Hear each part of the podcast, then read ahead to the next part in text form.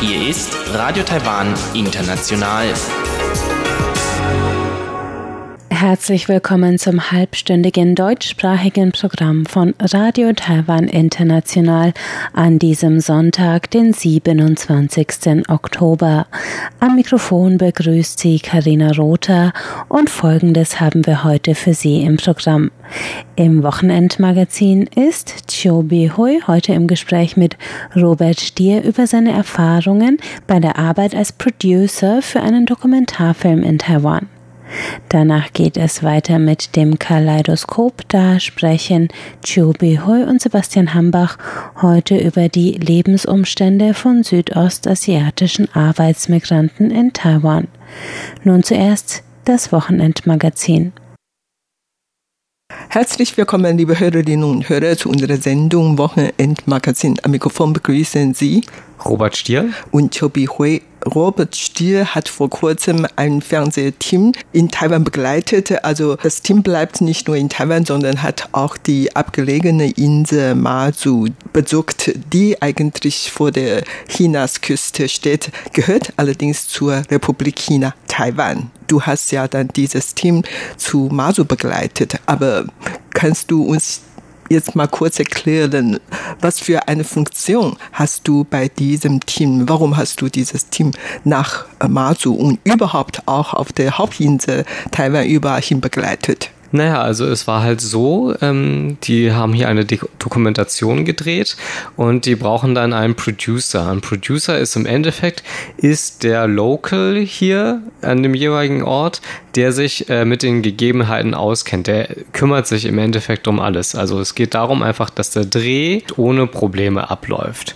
Ähm, wenn, es zum Beispiel, wenn es Probleme gibt, dann bin ich dafür da. Es hat äh, alles damit angefangen, dass ich halt gefragt wurde, ob ich das machen möchte. Und äh, da habe ich sofort Ja gesagt, war ich sehr, sehr begeistert von. Dann wurde mir erstmal der Zeitplan vorgestellt und dann ging es erstmal darum, okay, wo übernachtet das Team überhaupt? Wie viele Leute kommen? Ähm, muss ich natürlich erstmal ein Hotel suchen, ein Hotel buchen und da geht es dann auch darum, was ist das beste Hotel für die? Oder es war halt so, dass wir besonders viel im Regierungsviertel waren, natürlich, im Außenministerium Ministerium zum Beispiel äh, oder im äh, Parlament. Und wir mussten an einem Tag zum äh, Songsan Airport fahren. Ja, und das heißt, das Hotel muss ungefähr dann in dieser Gegend sein. Ne? Dann guckst du dir an, okay, was sind jetzt Deutsche, was brauchen die alles? Zum Beispiel ist es dann wichtig, dass die halt irgendwie Frühstück morgens haben. Ne? Ein Hotel ohne Frühstück geht nicht, weil man will sich morgen hinsetzen, morgens den Drehtag besprechen.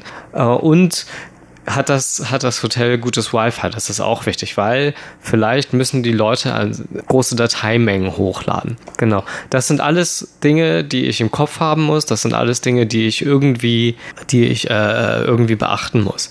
Dann war es zum Beispiel so, äh, die haben eine Drohne mitgebracht. Dann geht es darum, sich um die Genehmigungen zu kümmern wo kann man eine Drohne steigen lassen. Es ist im Endeffekt äh, mittlerweile äh, weltweit so, dass man Drohnen nicht mehr überall steigen lassen kann ohne Genehmigung. Und diese Genehmigungen sind dann doch relativ schwer einzuholen. Und äh, so, also so spontan geht es tatsächlich nicht, deshalb, weshalb das auch nicht geklappt hat. Dann hatten wir noch die taiwanesische Seite. Da war ich dann der Zwischenpunkt, äh, zwischen denen ich kommuniziert habe. Ja, ich kann mir gut vorstellen, ein ausländisches Drehteam zu einem Fremdland gekommen ist und die brauchen dann vor Ort natürlich auch so nicht nur eine Begleiter, sondern überhaupt auch so eine Reiseführer sozusagen oder überhaupt jemand, der wirklich alles kennt, dann musst du ja natürlich zu, zuerst alle Kontakte nicht nur mit den Behörden, sondern in diesem Fall auch mit dem Hotels und alles ähm, aufnehmen und dann Kontakt zu allen Dingen und alles vorbereiten. Ja, also genau. nicht nur für die Arbeit, sondern für die Übernachtung, Essen, Trinken und so alles. Verkehr natürlich auch wichtig und um alles musst du kümmern. Und genau. das ist natürlich wirklich eine sehr schwierige Aufgabe. Und wie viel Zeit hast du gehabt, um alles zu planen, vorzubereiten? Ich hatte vorher einen Arbeitstag mit denen verabredet. Also man rechnet dann Arbeitstag zehn Stunden zu einem bestimmten Tagessatz oh. und ein Vorbereitungstag war dann da. Und wie lange hat das Team hier geblieben? Die sind vor am Sonntag hier angekommen und sind am Freitag wieder geflogen. Und zwischendurch noch auf der Insel Mazu für einen Tag oder zwei Tage. Genau, wir sind nur eine Nacht geblieben da. Mhm. Genau. Ähm, man muss sich halt um, um alles kümmern. Also das, meine erste Aufgabe war es dann auch natürlich, sie vom Flughafen abzuholen. Da stellt sich dann natürlich auch die Frage, was ist wirtschaftlich? Ne? Ist es jetzt teurer mit meinem Stundensatz, dass ich da hingehe und sie abhole oder schicke ich einfach einen Fahrer dahin und lasse die abholen? Lass ich. Mhm. Letzteres habe ich dann gemacht. Ne? Mhm. Ne? Und dann war das so, dass im Equipment, im Kameraequipment hat dann für das Stativ hat dann da eine, hat, hat da ein Stück gefehlt. Aha. Und das ist dann meine Aufgabe zu wissen, wo kann ich dieses Stativ kaufen. Also solche Aufgaben. Und ähm, wir hatten dann auch natürlich verschiedene Interviews. Dann ja, ist es meine Aufgabe zu sagen, okay, wir fahren und dann und dann hin. Ich kommuniziere mit den Leuten, die die Interviews arrangieren, dass wir, dass ich zum Beispiel eine halbe Stunde oder eine Stunde früher in den Raum rein kann. Die Vorbereitung für Drehs, das dauert ja alles. Ne? Man muss dann äh, aufbauen, das Licht testen, den Ton testen und so weiter und so fort. Dann natürlich, wo man essen geht. ja, genau. Ne? Also ich kann mir gut vorstellen, du musst wirklich um alles. Aber was war die schwierigste Aufgabe für dich bei dieser Reise, bei dieser Arbeit? Also, also das Anstrengendste kann ich sagen, das war das Übersetzen während der Interviews. Das musste ich nämlich auch machen. Da hatten wir äh, einen Abgeordneten, der hat sehr, sehr viele Frachwörter benutzt. Also jeder, der das gemacht hat, der weiß das von, von okay. der, der weiß, dass das eine unglaublich anstrengende Aufgabe ist und dass man sich dabei unglaublich äh, konzentrieren muss. Das war, glaube ich, die anstrengendste Aufgabe. Die schwierigste Aufgabe war es, es gab eine Situation auf Mars, wo wir für eine Nacht hingefahren sind. Das klingt jetzt vielleicht ein bisschen komisch, aber auf Marzu war es unglaublich schwierig, an Bargeld zu kommen. Wir hatten alle kein Bargeld mehr und es gibt bei es, auf Marzu gibt es zwei 7-Eleven und beide haben kein ATM. Mhm. Und, und die, was macht man denn hier? Entweder fährt man zum Hafen oder zum Flughafen. So. Wenn beide geschlossen haben, dann hat man Pech gehabt, aber wir haben eine Post gefunden. Ah. Und da gab es dann Bargeld. Da Aha. konnte man dann Bargeld abgeben. Das hört sich ein bisschen komisch an, ja. aber das sind kleine Dinge, um die man sich kümmern muss und die man, ja, die man eigentlich wo, wofür der Producer quasi da ist, ähm, aber Dinge, wo, die man halt auch nicht unbedingt wissen kann, weil, ne, ähm, wenn man jetzt Leute auf Taiwan, wenn man hier jetzt Leute auf Taiwan fragt, äh, wie viele ATMs hat Marzo, dann wissen wir das wahrscheinlich auch nicht. Ne? Also Damit hat man vorher natürlich nicht gerechnet, nicht mal ich, weil ich noch nie auf dieser Insel war. Aber ansonsten, ich kann mir gut vorstellen, es handelt sich wirklich um eine sehr anstrengende Arbeit. Ja. Und wie anstrengend war das? Meinst du, äh, dass du, was weiß ich, ähm, am Tag zwölf Stunden arbeiten musste oder so? Es war schon sehr, sehr anstrengend. Also wir hatten einen Tag, da sind wir morgens um, haben uns morgens um sieben getroffen, das war auf Marzo noch, und sind dann um acht mit der Coast Guard rausgefahren für etwa ah. zwei, drei Stunden. So, sogar mit der Küstenwache. Genau, mit der Küstenwache rausgefahren. Das war auch ein sehr, sehr schönes Erlebnis, sehr, sehr spannend auf jeden Fall. Wir sind dann um sieben auf aufgestanden und sind dann mit der Küstenwache raus und sind dann aber auch schon um 11.30 Uhr oder 12 Uhr ging unser Flug nach Taipei zurück. Das heißt, wir waren um 13 Uhr wieder in Taipei und haben dann da den ganzen Tag lang noch gedreht. Da hatten wir dann wirklich einen 17-Stunden-Tag oder so. Überhaupt allerletzte Frage. Hast du den Eindruck, dass die taiwanische Politiker oder Beamten sehr bürokratisch sind? Nein, den Eindruck habe ich nicht. Ähm, ich habe auch den Eindruck, dass sie sehr, sehr offen sind, dass sie sehr, sehr gerne mit der Presse sprechen. Also ähm, wir hatten ja den Außenminister, wir hatten einen Vertreter der Mainland Affairs und wir hatten äh, einen äh, Parlamentsabgeordneten, die haben sich sehr, sehr gerne zur Verfügung gestellt, hatte ich das Gefühl, und haben auch sehr, sehr offen äh, die Fragen des Reporters beantwortet. Mhm, mhm. Ja. ja. es scheint alles ganz gut ähm, im Griff sein gewesen sein und alles hat gut ähm, abgelaufen, ist gut abgelaufen. Ja.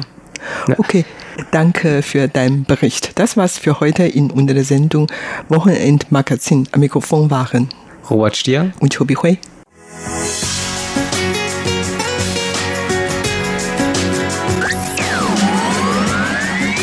Radio Taiwan, international aus Taipei.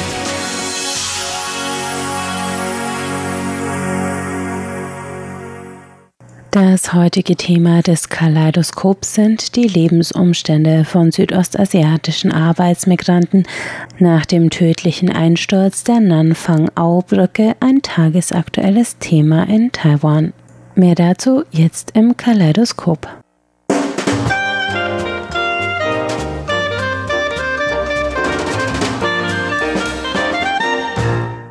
Herzlich willkommen, liebe Hörerinnen und Hörer, zu unserer Sendung Kaleidoskop. Am Mikrofon begrüßen Sie Sebastian Hambach und Chobi Hui. Am 1. Oktober gab es hier in Taiwan eine große, wenn auch negative Nachricht, nämlich den Einsturz einer Brücke im nordöstlichen Landkreis Ilan. Dort ist diese Nanfang-Ao-Brücke eingestürzt am frühen Morgen und man konnte auch wahrscheinlich in den westlichen Medien viele Bilder dazu sehen und also auch Videoaufnahmen gab es davon, die sehr dramatisch auch aussahen.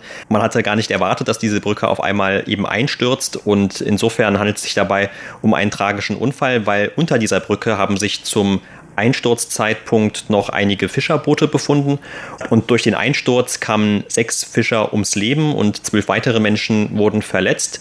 Alle dieser sechs Fischer, die getötet wurden, das waren Arbeitsmigranten aus Südostasien, also alle diese Männer kamen aus Indonesien und den Philippinen.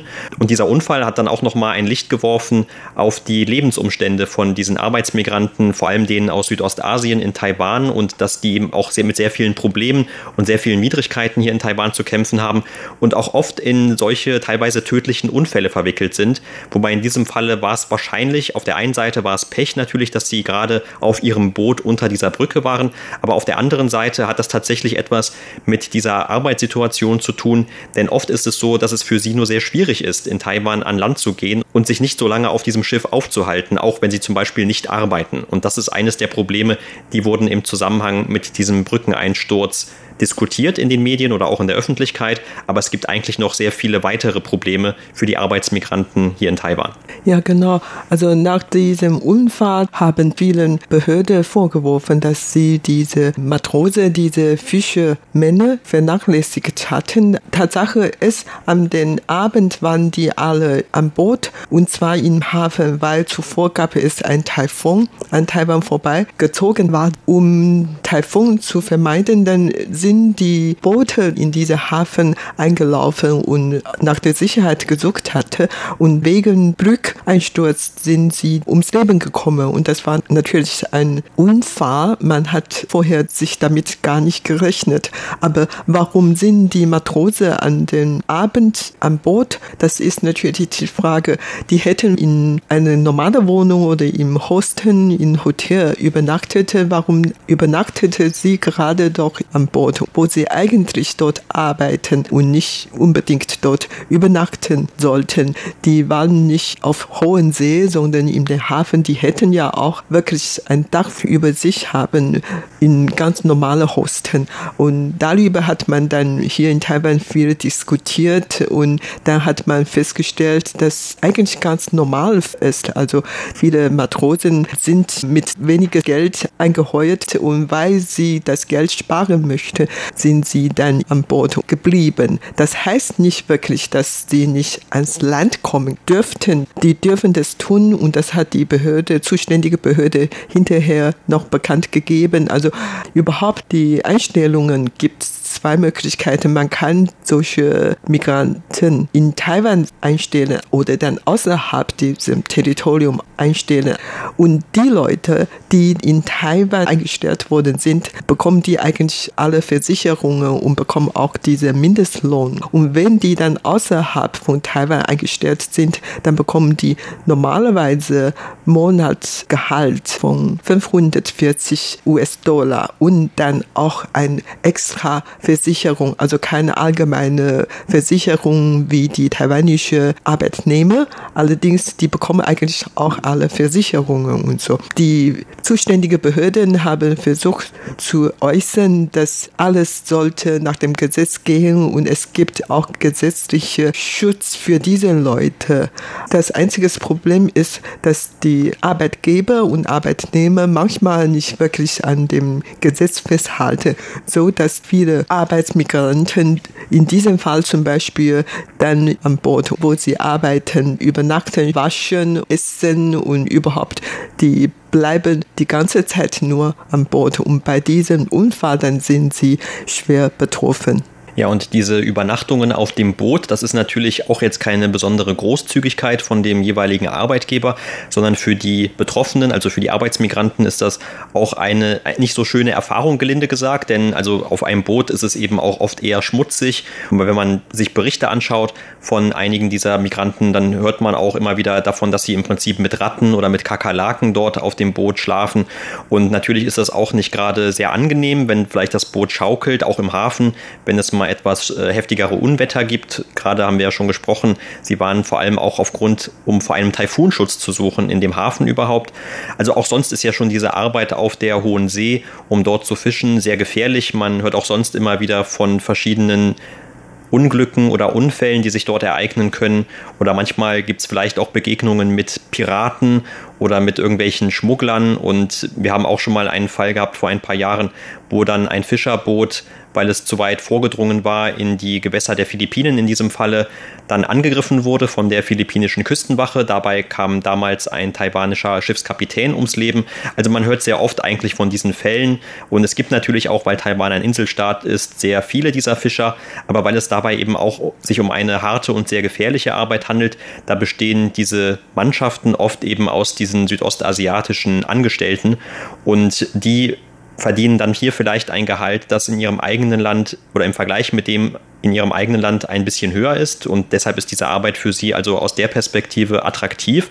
Aber im Vergleich für die normalen taiwanischen Gehälter, auch den Mindestlohn zum Beispiel, da ist das eigentlich recht wenig. Ich habe hier ein Beispiel von Fischern, zum Beispiel auch diesen, die in diesem Unfall verwickelt waren bei der Nanfang-Ao-Brücke, die haben durchschnittlich nur etwa 23.000 Taiwan-Dollar, also umgerechnet etwa 670 Euro verdient.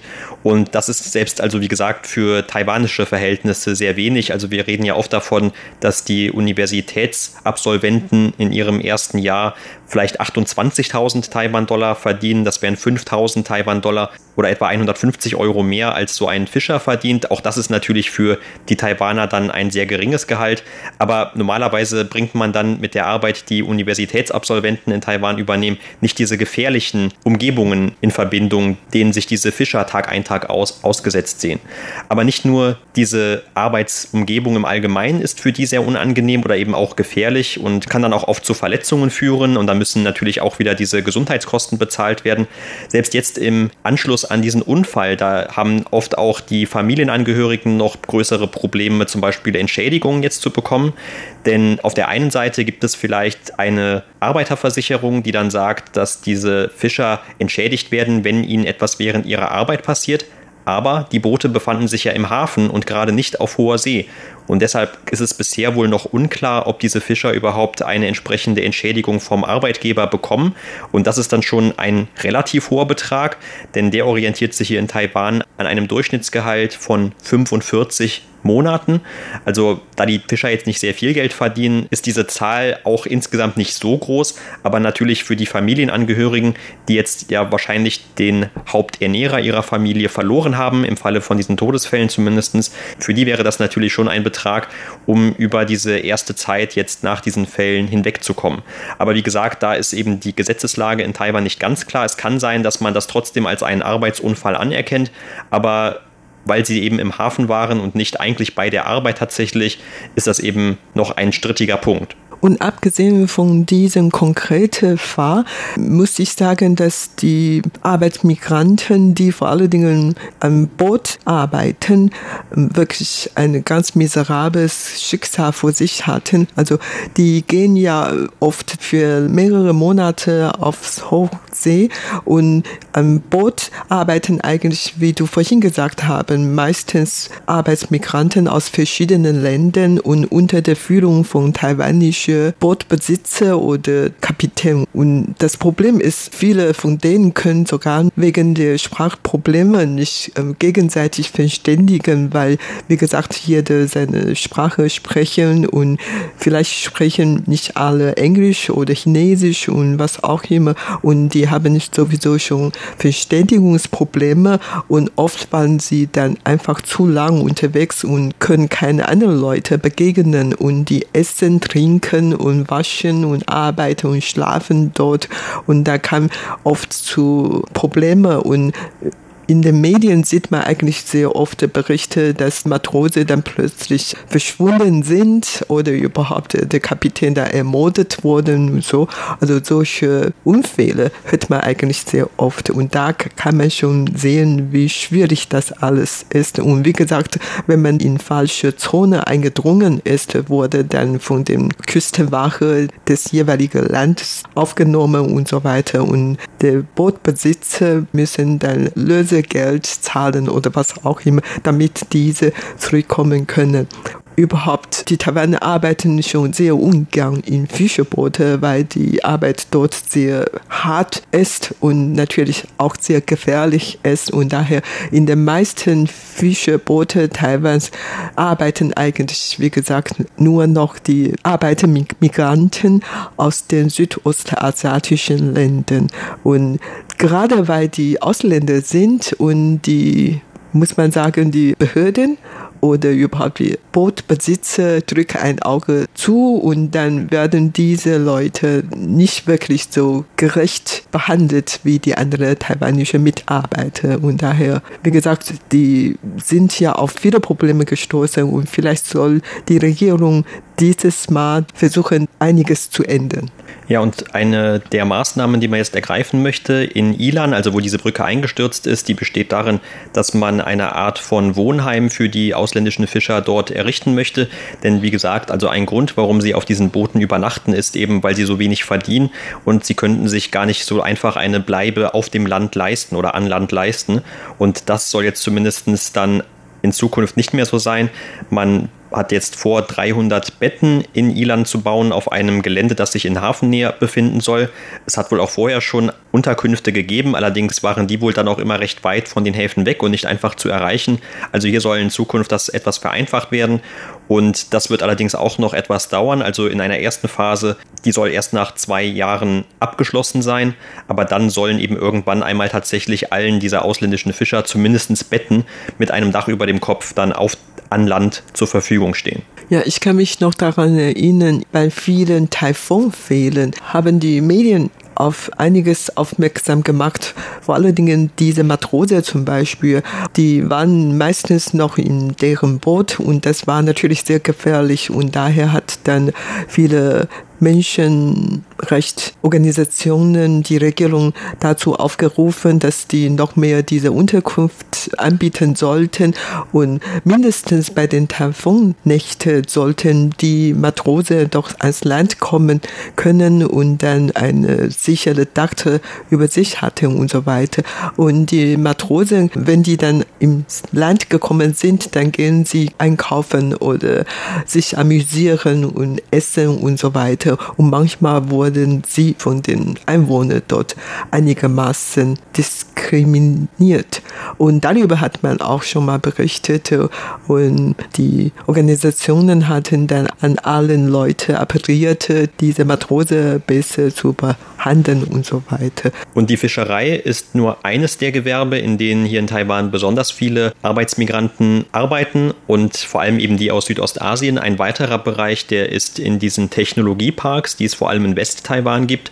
Und dort werden eben auch vor allem diese Arbeitskräfte aus Südostasien als billige Arbeitskräfte angestellt, um in den Fabriken dann auch sehr monotone, aber auch sehr harte Arbeit zu leisten. Und auch dort hat es vor nicht allzu langer Zeit einen schweren Unfall gegeben, nämlich eine Frau aus den Philippinen, die hatte dort im vergangenen Sommer eine Säure, die bei der Arbeit dort verwendet wird, an den Körper bekommen und hat dadurch schwere Verbrennungen zunächst erlitten und ist dann tatsächlich auch noch an diesen Verletzungen gestorben. Es handelte sich dabei wohl um eine hochätzende Flusssäure, die bei der Herstellung von Elektronikkomponenten verwendet zu werden scheint. Und auch dort hat man dann im Anschluss mehr erfahren über die Arbeitsbedingungen von diesen Arbeitsmigranten vor Ort. Und es wurde dann berichtet von sehr einfachen Sicherheitsbestimmungen. Also zum Beispiel, wenn dort mit dieser Säure gearbeitet wurde, dann hatten wohl oft die Arbeitsmigranten dort nur eine einfache Schürze, vielleicht noch zwei dickere Gesichtsmasken und dann optional hatten sie eine Brille auf, die sie dann zusätzlich schützen sollte. Aber es hat wohl auch zum Beispiel kein angemessenes Sicherheitstraining dort gegeben, um eben mit diesen teilweise gefährlichen Chemikalien zu arbeiten. Und auch hier hat es natürlich dann schwere Vorwürfe gegeben gegenüber diesen Fabrikbetreibern. Und äh, gerade eben dann bei solchen Notfällen, was soll man in Zukunft dann besser machen? Aber das ist eben auch dann wieder nur ein einzelnes Beispiel dafür gewesen, wie viel eigentlich diese oder wie hart diese Arbeitsbedingungen für die Arbeitsmigranten sind und gerade eben auch in diesen Technologieparks. Ja, und in Medien liest man eigentlich sehr oft solche Fälle, dass die Arbeitsmigranten, die dann in Taiwan als Hausmädchen oder Krankenpflege arbeiteten, einige von denen wurden doch misshandelt und solche Beispiele liest man hin und wieder in Medien. Zum Beispiel, es kann sein, dass ein Hausmädchen nicht in normale Schlafzimmer schlafen dürften, sondern auf dem Balkon.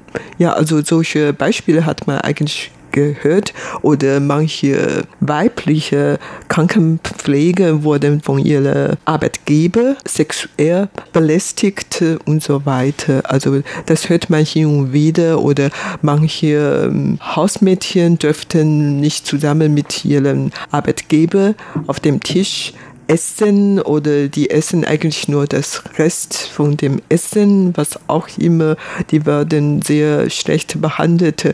Und vor allen Dingen die illegale Arbeitsmigranten, die werden noch schlechter behandelt. Das ist ja so zum Beispiel viele Arbeitsmigranten aus Vietnam, die sind legal nach Taiwan gekommen und hatten einige Zeit bei bestimmten Arbeitgebern gearbeitet und dann sind diese untergetaucht und dann schwarz gearbeitet, weil beim Schwarzarbeiten können sie viel mehr verdienen, als wenn die legal arbeiten, weil für diese Einstellung hatten die viele Vermittlungsgeld zahlen müssten und so viel Geld, so dass die lieber untertauchen möchten und dann arbeiten und so können sie dann sehr viel verdienen.